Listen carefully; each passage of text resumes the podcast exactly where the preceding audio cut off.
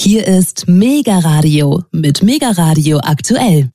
Unser nächster Gesprächsgast ist ein weltweit renommierter Kapitalismus- und Globalisierungskritiker, ein Schweizer Politiker und Soziologe, der seit Jahren gegen den Welthunger kämpft und auf Schieflagen der Weltpolitik hinweist. Die Rede ist von Jean Ziegler. Er war bis 2008 Sonderberichterstatter der UNO für das Recht auf Nahrung und ist Berater des Menschenrechtsrates der UNO.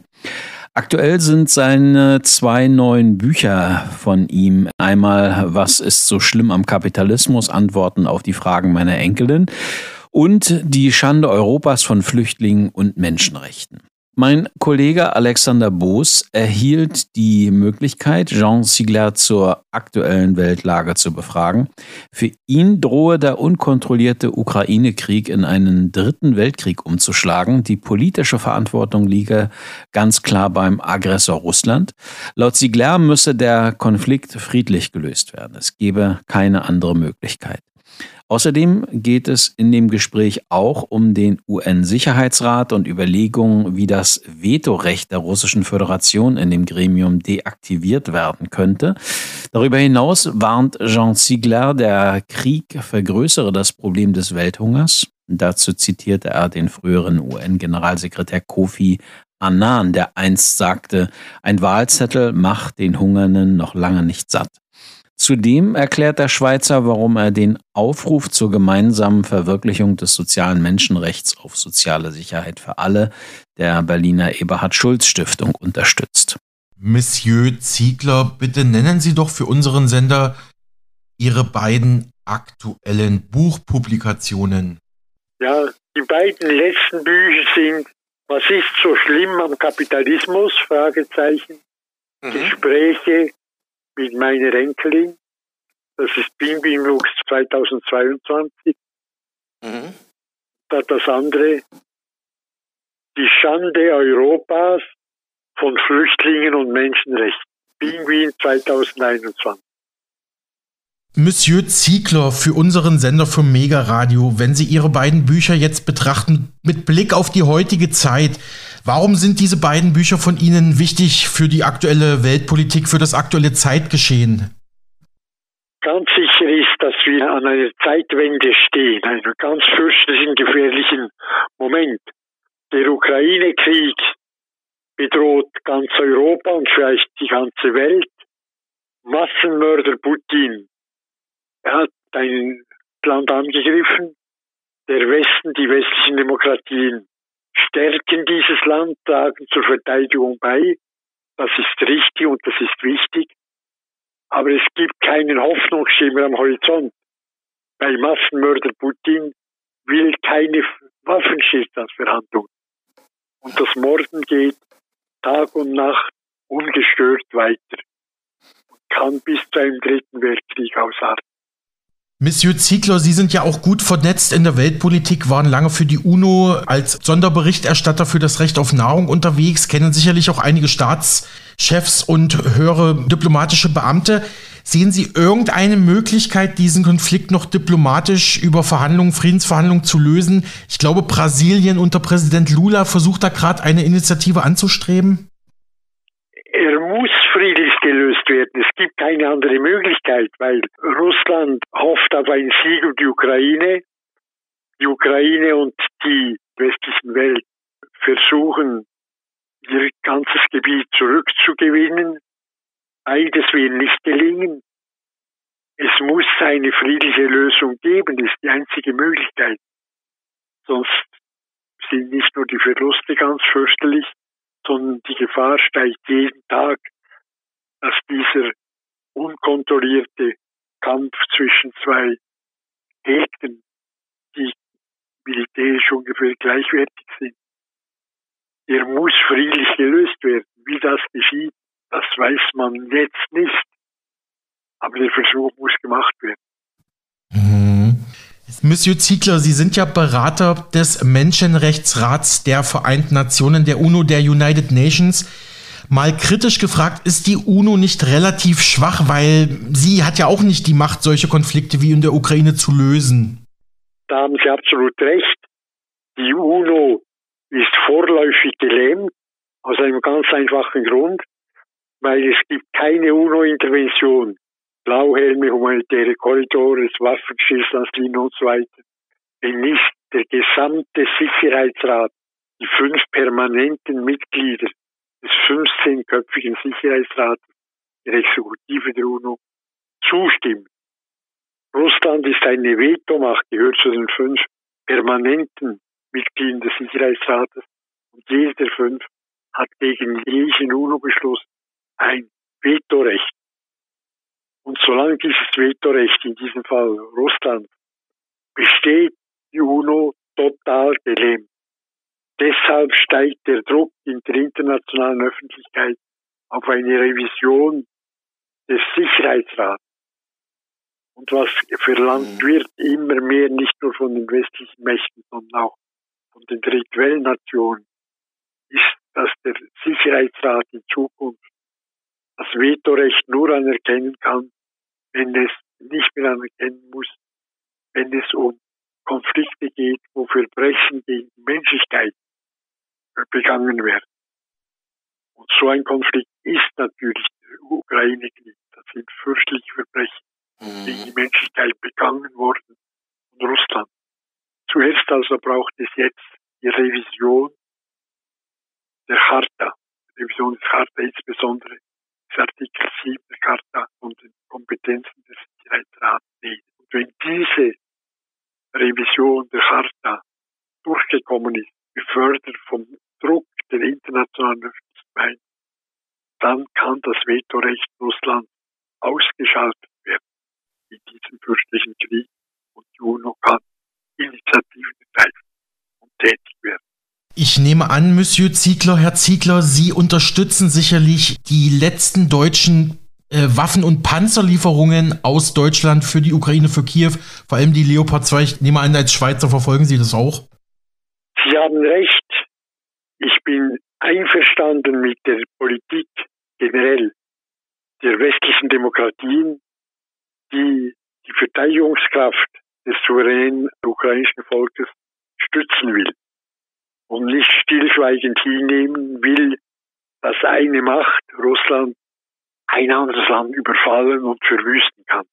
Diese mhm. Grundsatzentscheidung ist meiner Ansicht nach richtig. Daraus folgt, dass wenn man die ukrainische Verteidigungskräfte stützen will, die auch bewaffnen will, bewaffnen muss, und zwar effizient. Dazu gehören auch die Panzer. Welche Folgen hat der Krieg für die globale Ernährung, für den, für den Kampf gegen den Welthunger? Die Ukraine gilt ja als Kornkammer, Getreidekammer der Welt. Wie beeinflusst der Krieg die Ukraine als Getreideexporteur? Es gab ja auch immer mal wieder ähm, Boykotts für Getreidelieferungen. Sie haben absolut recht, das ist eine ganz große Katastrophe. Der UNO-Generalsekretär Antonio Guterres hat am 22. März 2022 gesagt, wir gehen auf einen Tsunami, ein Tsunami des Hungers zu. Es besteht eine ganz fürchterliche Drohung des Verhungern für viele, viele, für viele Menschen, Millionen Menschen in der dritten Welt. Ich gebe Ihnen ein Beispiel. Ägypten zum Beispiel ist das Land der Welt, das am meisten von Importen, Getreideimporten abhängt, seine 102 Millionen starke Bevölkerung zu ernähren. Und diesen 12 Millionen Tonnen, die Ägypten letztes Jahr Getreide letztes Jahr importiert hat, sind 7,5 Millionen Tonnen aus der Ukraine gekommen. Und die fallen jetzt weg. Mhm. Das ist, das muss ersetzt werden, müsste ersetzt werden durch Sofortlieferungen des World Food Programms, der UNO, der UNO-Nahrungsmittel-Soforthilfe. Selbst sehr ja. unter Druck, weil die muss auf dem Weltmarkt Nahrungsmittel aufkaufen und die Tonnenweite ist seit dem seit dem Januar letzten Jahr 52 Prozent gestiegen. Dafür ich gerade ein Bericht der Ernährungs- und Landwirtschaftsorganisation der Vereinten Nationen hat soeben einen Bericht veröffentlicht, der sagt, dass 54 Länder, 54 Länder im Mittleren Osten in Afrika insbesondere teilweise und fast knapp 80 Prozent von Getreideimporten abhängen. Und wenn zwei Sachen passieren, wenn der, der Preis pro Tonne Weizen so massiv steigt, wie ich das gesagt habe, dann können diese Länder, meistens sehr arme Länder, gewissenarme Länder, nicht genügend Nahrungsmittel Getreide, Rocken und so weiter, einkaufen auf, auf dem Weltmarkt. Das ist der eine Punkt. Und zweitens ist der Mangel objektiv. Es gibt nicht genügend Getreide, weil die Ukraine, die Ernte der Ukraine ist ungefähr 21 Millionen Tonnen pro Jahr. Im letzten Jahr 2022 weniger, 19,44 Millionen Tonnen. Und wenn diese 94,4 Millionen Tonnen nur zum ganz kleinen Teil ausgeführt werden können, dann fehlt objektiv fehlen Millionen und Millionen Tonnen Getreide auf dem Markt. Und diese schreckliche Situation, die bedroht jetzt ganz direkt viele, viele Millionen Menschen in den Entwicklungsländern. Bereits vor dem Ukraine-Krieg Wegfall der ukrainischen Getreideexporte in die Länder der dritten Welt herrschte auf diesem Planeten eine fürchterliche Situation. Doppelpunkt. Alle fünf Sekunden verhungert ein Kind unter zehn Jahren. Eine Milliarde Menschen von den 7,5, die wir sind, sind schwerst permanent. Diese dramatisch, diese tragische Situation wird nun verschärft, noch einmal verschärft. Monsieur Ziegler, bitte, bitte. mit welcher Motivation haben Sie den Aufruf zur gemeinsamen Verwirklichung des sozialen Menschenrechts auf soziale Sicherheit für alle unterzeichnet bei der Berliner Eberhard Schulz Stiftung? Das ist eine sehr wichtige Erklärung. Sie wissen, dass man die Menschenrechte aufteilt. Traditionell die Rechte die Menschenrechte der universellen Erklärung der Menschenrechte vom 10. vom 10. Dezember 1948, das sind vor allem die zivilen und politischen Menschenrechte, also Meinungsfreiheit, Selbstbestimmung und so weiter und so weiter. Dagegen gibt es eine andere Kategorie von Menschenrechten. Das sind die sogenannten sozialen, ökonomischen und kulturellen Menschenrechte. Mhm. Recht auf Nahrung, Recht auf Bildung, Recht auf medizinische Versorgung, Recht auf Obdach, also auf Shelter, auf Wohnung und so weiter. Diese Menschenrechte, die müssen gestärkt werden, damit die Politik der 193 Mitgliedstaaten der UNO normativ nicht nur von den und politischen Menschenrechten, die natürlich fundamental sind, die Demokratie, die Autonomie der Völker betreffen, sondern die, die 193 gegenwärtigen Mitgliedstaaten der UNO müssen auch, müssen auch dazu gezwungen werden, die sozialen, ökonomischen und kulturellen Rechte ihrer Bevölkerung zu respektieren und normative Entscheide seitens Gesetze umzuformulieren. Deshalb ist diese Berliner Erklärung für das Kollektivbewusstsein so wichtig. Mhm. Deshalb habe ich sie auch unterstützt.